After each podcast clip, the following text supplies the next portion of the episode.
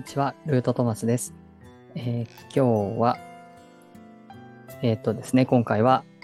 明日、えー7月18日午前3時32分ということはですね、今夜ということになりますけど、蟹座で、蟹座で新月を迎えます。えーその蟹座の新月からのメッセージということで、えーお話ししたいと思います。えー間もなくね、蟹座が終わろうとしている、えー7月18日なんですけども、結構あの、詳しいことはわからないんですけど、そのトランスサタニアンのですね、海王星、冥王星、天王星が絡んでくるような配置の新月ということで、結構きついというか、えー大変なというか、まあ、あの、大きなというかですね、まあ、そういうふうにお話しされている先生術の方が多多いかなっていう印象があります。えーだから、ポジティブにね、あの、お伝えされてる方も結構いらっしゃいますけど、僕の体感としては結構重いかなっていう気がしています。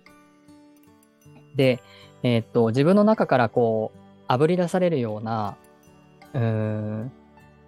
何かが、まあ、この6月のその蟹座に入ってから結構あって、まあ、この蟹座の新月っていうタイミングで、まあ、太陽星座が切り替わるときに僕は別に特に配信とかしてないので、あの、新月とか満月とかっていうことで配信してるので、蟹座が終わる頃に蟹座、双子座が終わる頃に双子座っていう感じが来てるので、あ、蟹座月間に入ってからだったのか、これはっていうような、あの、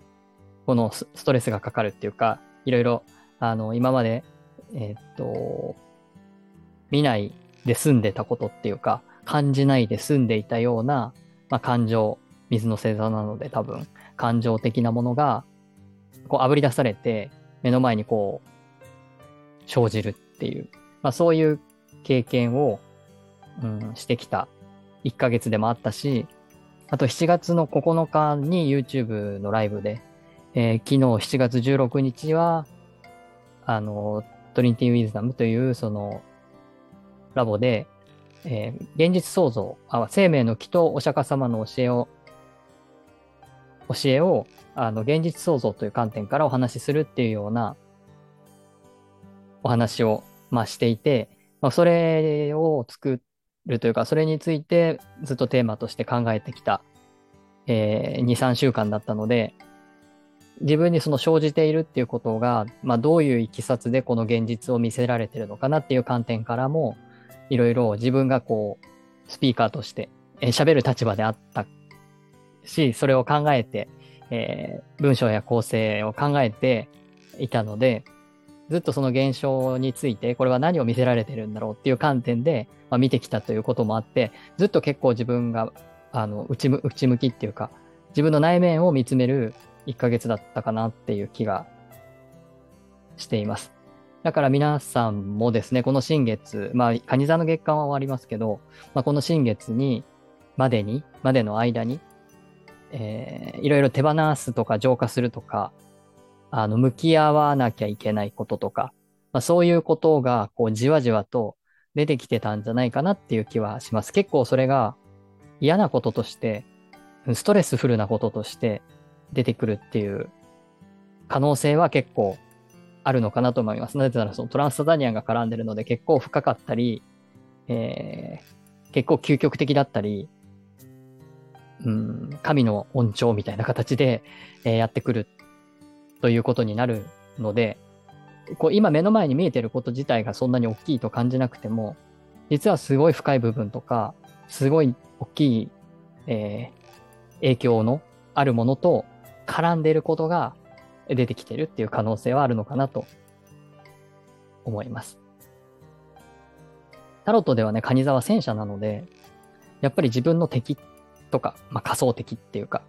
えー自分が、あのー何に向かって、えー進んでいくかっていう、その方向性みたいなものを、あの、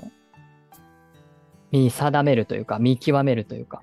そういうふうにして、こう、進んでいくっていうテーマがあるので、やっぱり僕にとっては、だからその炙り出されたものが、まあ敵という形。これをちゃんと、これとちゃんと向き合って、それを処理していかないといけない。まあ、これが例えばカルマの解消みたいなことであるとしたら、そのカルマの解消である事象と、事象に向き合って、それと戦っていかないといけないっていう感じですね。なんかそういうことなのかなっていうふうに、だから、カニ座血管はそれはしんどいよなっていうような、あの、ことでもあり、またこのカニ座新月っていうのは、そのなんか、えー、最終決戦みたいな、なんかそういう意味もあるのかもしれなくて、これだけ結構ヘビーな配置だと、そんな感じがしています。でもそれはやっぱりすごく深いところとか、あの、大きなところと繋がってるんだっていうふうに受け止めて、多分なんかこう見ないふりとか知らんぷりはさせてもらえないぐらい強いみたいなので、あのこれはちゃんと向き合った方がいいかなっていう気がします。そして、ある程度、あの、まあ、調整をしながら、うん、戦車だからバランスを取りながらっていうことではあるんですけど、でもやっぱり戦いっていうことになれば勝敗ははっきりするので、その結果は受け入れていかないといけないのかなっていう感じがしています。だからちょっとこのカニ座の新月ですね、明日、明日というかもう今夜だから、十分影響は今も、あの、出ているものだとは思うんですけど、今あぶり出されているものを決して軽視してはいけないっていうこと、それがどんなことであれ、あの、今目の前に生じていることを、まあ、大げさに言えばちょっと重く受け止めるっていう感じですね。軽視しないっていうことが大切かなっていうふうには思います。それが大きく出ている人もですね、まあもう明らかに大きく出てて分かってるっていう方も、なんかこう、小さく、あの、感じている方もですね、結構大事な、あの、メッセージが裏に隠されているという可能性があるので、それとちゃんと向き合って、えー、それに対して挑んでいくというか、あの、せめてこうちゃんとあの向き合うっていうことはした方がいいのかなっていうふうに思います。だからこの今あることをやっぱり大切にしてください。えそれがあのなんかメッセージである可能性が、